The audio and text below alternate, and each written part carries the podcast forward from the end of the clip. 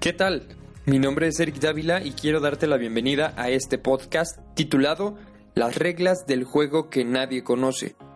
En este podcast quiero compartir contigo tips, herramientas, experiencias y todo lo que pueda generar valor e impactar positivamente tu camino de emprendedor.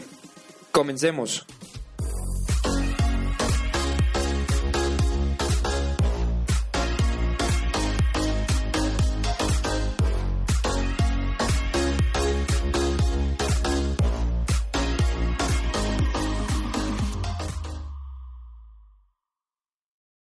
Muy buenos días a todos, queridos escuchas. Bienvenidos a este programa donde hablamos, resolvemos, aportamos ideas y damos métodos para ayudarte en tu empresa, en tu emprendimiento. Yo, yo, lo llamo a esto esas reglas del juego que nadie conoce, nadie te dice y difícilmente puedes aprender si no es por tu propia cuenta, por tu propia experiencia, equivocándote, regándola, como decimos aquí en México, y eh, a partir de ello, pues mejorar las cosas. Pero acá te queremos compartir todo lo que hemos vivido, todo lo que hemos ya entendido, lo que hemos experimentado y, y todo eso queremos compartirlo contigo para que sirva en tu emprendimiento, para que aporte valor. Y bueno, como ya varios saben, yo soy Eric Dávila, soy consultor y soy emprendedor. Y hoy te quiero contar una forma, una alternativa, un método para que le bajes ese nivel de estrés cuando comienzan a haber problemas en la empresa, cuando hay retos y díganme por favor hoy en día a qué emprendedor no se le pasan retos y problemas en un emprendimiento diario. Entonces, este episodio va para todos, este episodio el número 37. Quiero darte la más cordial de las bienvenidas, gracias por estar escuchando y bueno, vamos a ello. ¿Qué hacer cuando como emprendedor te enfrentas a problemas, a retos, a situaciones que de pronto pareciera que exceden las capacidades que tenemos? Y esto lo digo porque, bueno, yo empecé a emprender desde hace muchos años, era muy joven y dentro de esa juventud habían muchas cosas que yo no sabía, no entendía, no conocía y que conforme fue pasando el tiempo fui adquiriendo esa experiencia y por eso es que de pronto entiendes, ¿no? Como cuando te vas al ámbito laboral todas las empresas te piden que tengas experiencia para colaborar con ellas. Y bueno, esto no es nada más porque sí, no es un tema que nada más se le haya ocurrido a las empresas, sino más bien es un tema de resolución. Tenemos que aprender, tenemos que ser capaces de poder resolver problemas, porque si lo ponemos en un contexto normal, coloquial, a todos nosotros como profesionales, seamos independientes, seamos colaboradores de una empresa, seamos otras empresas, a todos como profesionales nos pagan por resolver problemas. Por lo tanto, este tema del análisis de problemáticas es una constante en las carreras de todos nosotros. A veces no nos damos cuenta, a veces eh, lo tomamos no como un problema, sino como una situación, como eh, una asesoría, como una consultoría. Entonces, hoy quiero hablarte de esto porque es un tema que es súper importante, cómo resolver problemas adecuadamente dentro de la empresa. Es un tema interesante y que aparte es un tema súper práctico porque esto aplica para hasta decisiones personales en la vida. Cuando te enfrentas a temas, a problemas, a situaciones de conflicto en donde tienes que tomar decisiones es importante pues seguir una metodología, tener por lo menos una base. Eh, yo no estoy peleado con, con estos temas de metodologías ya probadas y demás. Lo que sí me queda claro es que nada está escrito en piedra y que todo se puede editar, se puede adaptar, se puede tropicalizar a la situación o al contexto que en ese momento estemos eh, teniendo. Entonces, hoy quiero presentarte un modelo, un modelo que se llama eh, el método de los seis pasos para resolución de problemas. Imagínate en un contexto en donde estás viendo los números de tu empresa, estás revisando las ventas de tu negocio en este mes y te das cuenta que hay una caída en esas ventas que puede ser un factor o varios factores, ¿no? Puede ser multifactorial o puede ser unifactorial. Esto se puede ver pues a que a lo mejor tus campañas de marketing no han sido tan efectivas, a lo mejor cierta parte de la comunicación que estás dando no es la adecuada o no se enfoca a lo que tú quieres eh, lograr conectar o comunicar con tu audiencia y por eso puede haber una pérdida de ventas, pero también pueden ser factores más humanos de, tu talento humano, ¿no? Puede ser a lo mejor eh, tu área de ventas pues tiene un tema de, desmotivación o a lo mejor no trae el enfoque de ventas necesario o a lo mejor no conoce sus productos o puede ser también algunos temas eh, más de índole externo, ¿no? Como que el mercado pues esté cambiando, las decisiones de consumo del usuario estén cambiando y el problema está en, bueno, ¿de dónde me llega ese balón? ¿En dónde me aviento si fuera un portero para detener ese gol que, le pueden meter a mi empresa? Y esa es la pregunta radical. ¿Qué tendríamos que estar haciendo como emprendedores para poder empezar a identificar problemas, para poder empezar a analizar información y a tomar decisiones no nada más así como que yo siento que pienso y por la experiencia, el feeling de emprendedor me dice que tengo que tomar una decisión, sino más bien basado en una decisión con datos, con un análisis, con un estudio previo del problema. Así que entremos en materia y vamos a hablar acerca de este modelo de los seis pasos que nos van a ayudar a resolver problemas, cualquier problema que tengas tú dentro de tu negocio. Así que empecemos con el primer paso. Para hablar de seis pasos tenemos que arrancar con una parte súper importante y el primer paso es bien sencillo y bien complicado al mismo tiempo. El primer paso es debemos de ser capaces y escúchalo porque es clave, debemos ser capaces de reconocer, aceptar e identificar que hay un problema. Y aquí parte la situación y híjole, este es el tema más complejo de todos, porque es un factor completamente humano, y el ser humano es complejo y tiene percepciones, experiencias y situaciones que lo hacen creer lo que cree. Y aquí está el primer tema a romper con, ese paradigma clave. Entonces, lo primero que tenemos que hacer es ser capaces de reconocer que hay un problema. Y voy a ponerte en el mismo contexto del ejemplo que estaba dando. Imagínate que despiertas un día, es el día de la revisión de tus ventas mensuales y te das cuenta que estas ventas en este mes han caído un tanto por ciento, te das cuenta que hay una pérdida comercial y entonces lo primero que puedes hacer es culpar al gobierno, culpar al mercado, culpar al cliente, culpar a todo mundo y decir no, no, no, a ver, nosotros no tenemos ningún problema, yo creo que las campañas han sido óptimas, hemos estado invirtiendo en temas de publicidad digital, hemos estado haciendo campañas de publicidad, eh, la fuerza de ventas está súper, súper capacitada, así que no creo que sea un tema de desconocimiento, y entonces podemos negar que realmente hay una situación, un problema que atender. Y este es el primer paso que tenemos que hacer, identificar y reconocer que tenemos un problema a resolver.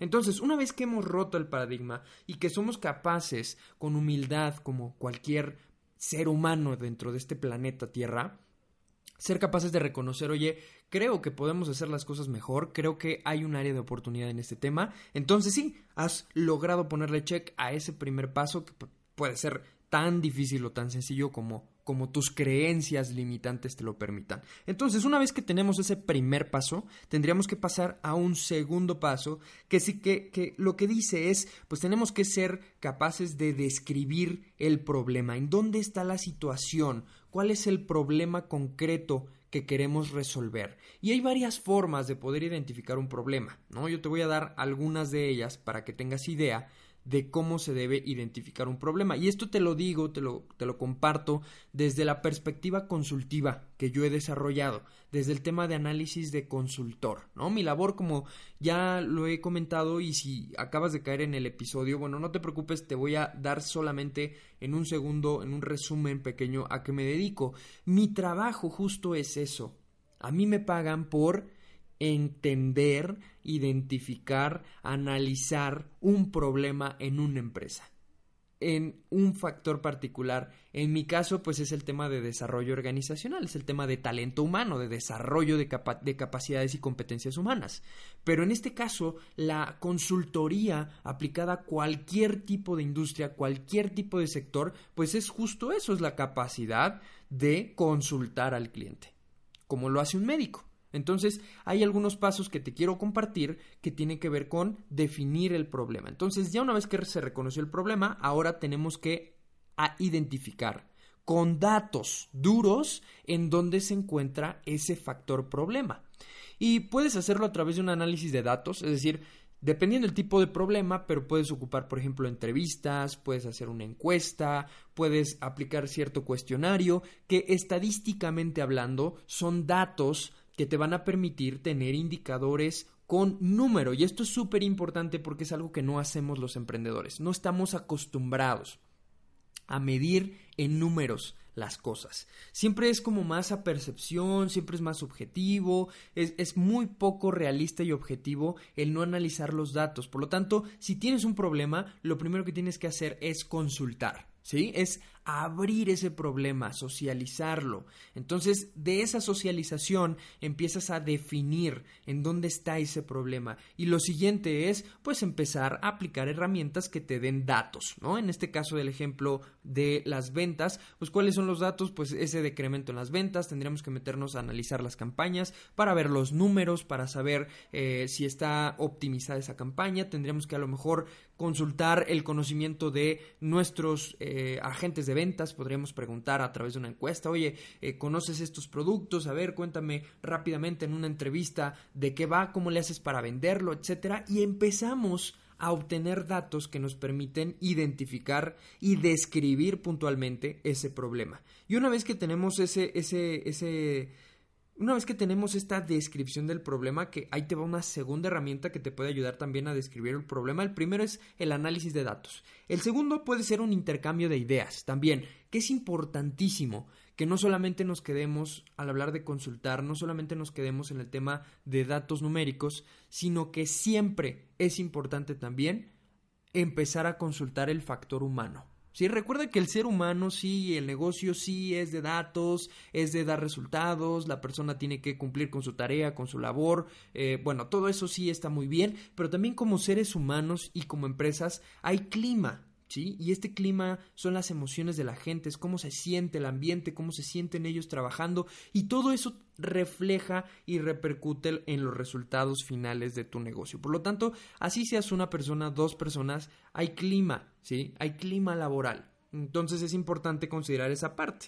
Por lo tanto, el intercambio de ideas te va a permitir pues abrir esa mente, eh, poder empezar a que también la gente te diga qué es lo que está sucediendo, ¿no? Por ejemplo, puedes tener una reunión en donde esté la parte comercial y ahí hacer algunas preguntas de, oigan, bueno, chavos, aquí están los resultados, ¿cómo se han sentido? Esto eh, es una situación debida a qué problema ustedes piensan que sea y empezar a indagar, que esa es una de las habilidades clave, indagar de dónde está partiendo ese problema. ¿Bien?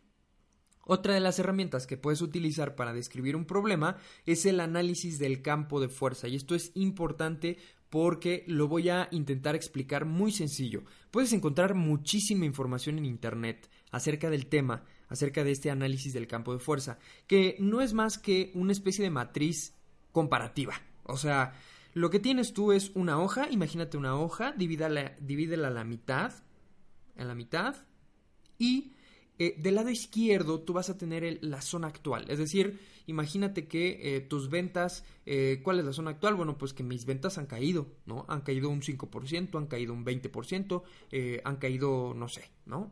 Pongamos ahí, describamos la situación actual que estamos viviendo, ya una vez que somos capaces de identificar de dónde viene este problema.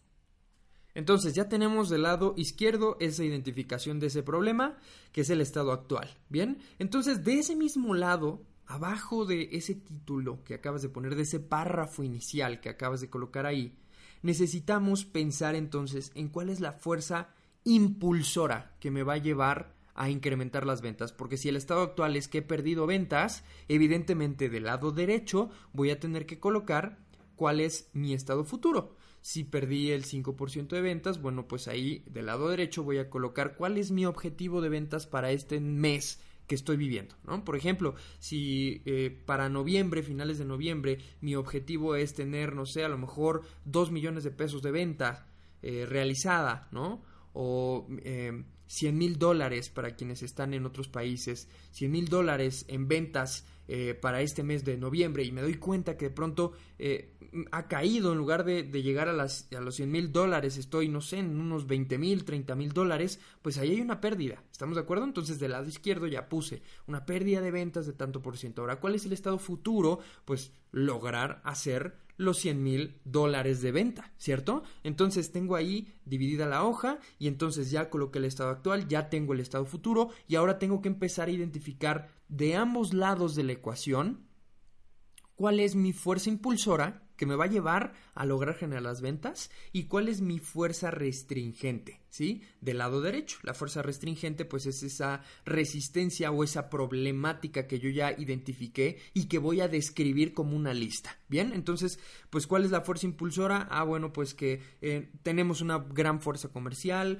tenemos un listado de clientes, de prospectos ya bien identificados, bien perfilados, eh, hay conocimiento, se hizo una prueba, una evaluación de conocimiento de producto y resultó que el área comercial está eh, pues muy claro en lo que tiene que hacer, en qué es lo que venden, cómo lo vende, bueno, ponemos un listado de la fuerza impulsora, ¿sí? Que es lo que nos va a llevar a ese punto B que queremos lograr, ¿bien? Y entonces en la fuerza restringente lo que tenemos que hacer es un listado también de cuáles son esos temas que yo he empezado a identificar. Es, hace cuenta, este análisis de campo de fuerza es como ordenar los resultados del análisis de datos, ordenar los resultados del intercambio de ideas y colocarlos en dos diferentes columnas. Esto es para hacer un comparativo, para poder tener claridad de en dónde están teniendo problemas y en dónde tienen también fortalezas. Bien, es como hacer una especie de foda, pero acomodado de forma diferente. Bien, analizando solamente la parte interna de la empresa. Y bien, una vez que ya describí el problema, entonces ya tengo ahí mi análisis de campo de fuerza, que estas son recomendaciones. O sea, algo importante es apliquemos lo que sea más práctico, lo que sea más funcional para el negocio. Y entonces, ya que lo tenemos bien trazado, bien identificado, vámonos al paso número 3 para resolver problemas. Este paso 3 es analizar cuál es la causa raíz de ese problema. Y hay básicamente dos herramientas que yo ya he aplicado y que te recomiendo ampliamente. Voy a solamente a explicarte una que es la más práctica porque la otra sí es un poco más técnica y requiere como una serie de, de situaciones más complejas como estar en un aula y traer gente y analizar como a detalle varios factores. Pero te voy a dar una que a mí por lo menos me ha funcionado mucho eh, cuando estoy consultando con un cliente porque aparte como consultor tienes una reunión de máximo una hora para identificar el problema, trazar una idea de solución y poder como orientar un poco más a tu cliente en qué es lo que se puede hacer. Bien, entonces yo he analizado las causas del problema a través de una pues metodología que se llama los cinco porqués y es bien sencilla, ¿no? Y los cinco porqués significa nada más preguntar el porqué de la situación durante cinco veces. ¿sí? Esto es súper interesante porque salen cosas bien, bien, bien eh, irracionales en ocasiones, ¿no? Cosas que a veces no logras identificar. Entonces, lo primero que tienes que hacer es, bueno, preguntarte si han caído las ventas un 20%, ¿por qué? Bueno, pues porque a lo mejor yo tengo eh, un equipo que no sé qué y bueno, ahí haces la primer por qué. Bueno, una vez que tienes la respuesta de ese primer por qué, vuelves a preguntarte, bueno, ¿y esa respuesta por qué? Entonces empiezas a profundizar, hacer un análisis más profundo de la causa raíz del problema. Y esto es algo lógico. Imagínate, piénsalo así. Un problema que inicia pequeñito, siendo un problema pequeño, va detonando problemas en diferentes momentos y en diferentes áreas. Entonces, un problema pequeño puede empezar a ocasionar una bola de nieve de problema que al final termine siendo un monstruo y que para mí sea difícil entender ese problema porque yo solamente veo el monstruo. ¿Sí? Tengo que empezar a preguntar los porqués para ir describiendo el histórico de crecimiento del problema. Entonces el problema puede ser tan pequeño, tan grande, dependiendo de cómo sea tu capacidad de analizar. Bien, si yo logro hacer una buena descripción, si yo logro hacer un buen análisis de esos cinco porqués, muy probablemente encontraré ese botón, ese pequeño momento, esa pequeña circunstancia, esa acción que detonó esa serie de problemáticas. Entonces, esto es súper, súper interesante. Pruébalo porque es muy valioso que tengas esta, esta regla de los cinco porqués, esta metodología. Bien, entonces, una vez que ya has analizado la causa raíz, has detectado cuál es ese origen del problema, tenemos que pasar al paso número cuatro. El paso número cuatro son soluciones opcionales. Tienes que ser capaz de dar todas las ideas de solución que tengas tú y tu equipo. Y aquí es algo súper importante. Cuando tengas un problema, reúne a los involucrados en ese problema. Porque recuerda algo clave, para poder pensar en soluciones y en alternativas siempre es mejor muchas cabezas que una. Por lo tanto, si tráete a tu gente, trae, si tienes gerentes, trae a los gerentes. Si solamente eres tú con tus operativos, tráelos a ellos también, involúcralos en los temas de, de problemas, porque a veces ahí están las mejores alternativas de solución. Ellos son quienes están al frente y conocen cada detalle de la operación. Entonces, es algo importante. Tráelos, reúnelos, habla con ellos, platica todo este entendimiento del problema y lo que tienes que hacer es aplicar una lluvia de ideas, sencillo. Y esto es de lo más sencillo. Te vas a agarrar un rotafolio, una hoja en blanco de rotafolio. Si tienes un pizarrón, agarra ese pizarrón. Y lo que tienes que hacer es básicamente aterrizar en ese pizarrón un listado con las ideas de solución que se les ocurran.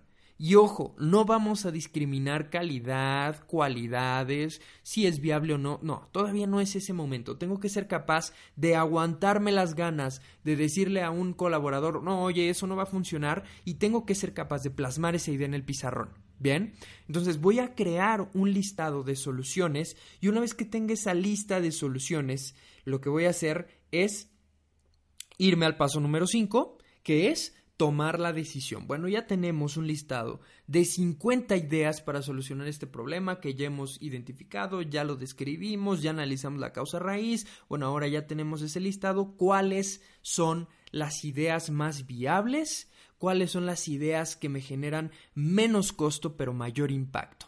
Y aquí es algo bien interesante, porque de todas esas ideas, pues vas a empezar a, realizar un orden, una priorización, y vas a también a categorizar por descarte esas ideas. Entonces, ¿cuáles son las ideas más viables? ¿Sí? ¿Cuáles son las ideas que dependen de mí, de mi empresa, de mi equipo? ¿Sí?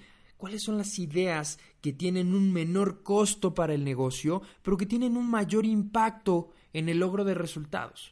A lo mejor podríamos, retomando este ejemplo, podríamos hablar de una de las ideas puede ser, em, tal vez, no sé, mandar a la fuerza de ventas a otro país a tomar una certificación en el producto que estoy vendiendo y a través de eso pues incrementar las ventas. Otra de las ideas podría ser eh, maximizar la inversión en eh, Google Ads, por ejemplo, en campañas de publicidad, eh, a lo mejor quitar las campañas físicas en donde la persona sale a la calle, volantean y demás y hay activaciones, sino más bien enfocar el recurso a un tema digital y entonces tú vas a empezar a priorizar y vas a decir, bueno, cuál depende de mí, eh, depende de mí como, como dueño de negocio, pues eh, cualquiera de estas posibles alternativas depende de mí, pero ahora empecemos a analizar cuál tiene un menor costo. A ver, bueno, si, si continuamos con estas activaciones físicas, pues eso implica un costo, pero a lo mejor la mitad de ese presupuesto lo podremos ocupar para hacer otra cosa, para capacitar a la fuerza de ventas, podremos hacer esto. Y entonces empiezas a analizar esas alternativas, esas ideas que tienes en función de estas dos variables. ¿Qué tanto costo tiene cada idea? y qué tanto impacto tiene para el objetivo que tú estás buscando. Si es incrementar las ventas, evidentemente, pues entonces eh, esta variable del impacto irá en función del incremento de ventas. Pero a lo mejor si es, no sé, minimizar los costos o impulsar una iniciativa nueva que traes en, mente, pues entonces será el impacto es eso, ¿no? Lograr eh, impulsar esa iniciativa o eh, minimizar los costos en un tanto por ciento, etcétera. Entonces vas a analizar y vas a priorizar cuáles son las ideas más valiosas en función de estas dos variables. Te vas a quedar con una. Ese es el reto. Si tuviste 50 en una lista, quédate con una.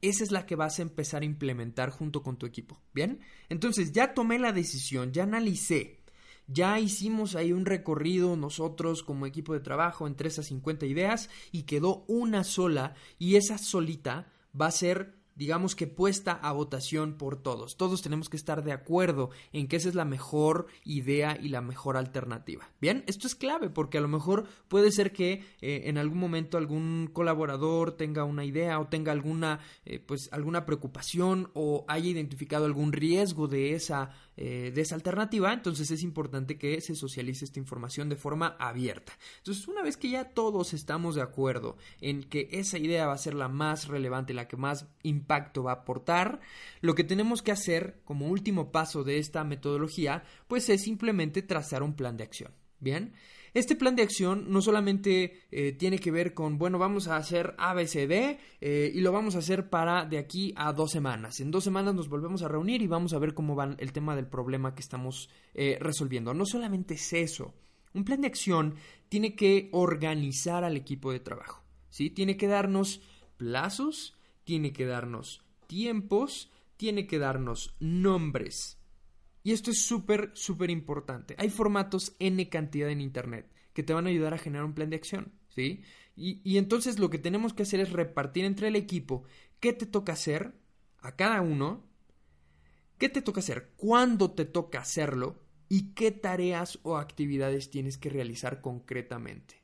Y es una matriz pequeñita, ¿no? Nombre del responsable, acción del responsable y tiempo de entrega tres columnas, muy sencillo, y esto te va a ayudar a entonces sí dar seguimiento dinámico a ese plan de acción. ¿A qué me refiero con seguimiento dinámico? A veces pensamos que el plan de acción es algo que ya está escrito, que no se puede mover, que es una solución que es inamovible y, y que es incuestionable. Bien, este es el peor error de todos.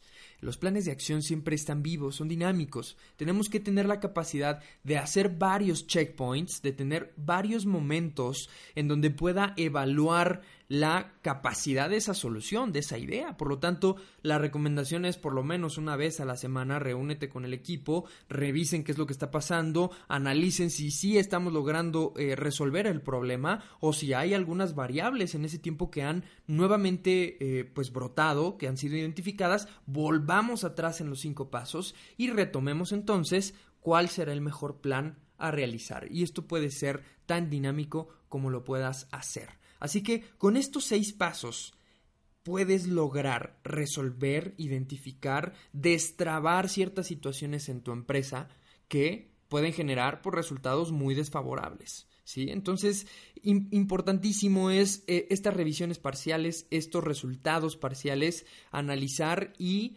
pues corregir el rumbo también de ese plan de acción. Bien, y algo súper importante, y con esto quiero cerrar el episodio, es si tú sigues obteniendo esos resultados eh, similares, pese a que ya has hecho una identificación del problema, pese a que ya has lanzado un plan de acción, entonces lo que yo te recomiendo es acudir con un consultor de negocios. Bien.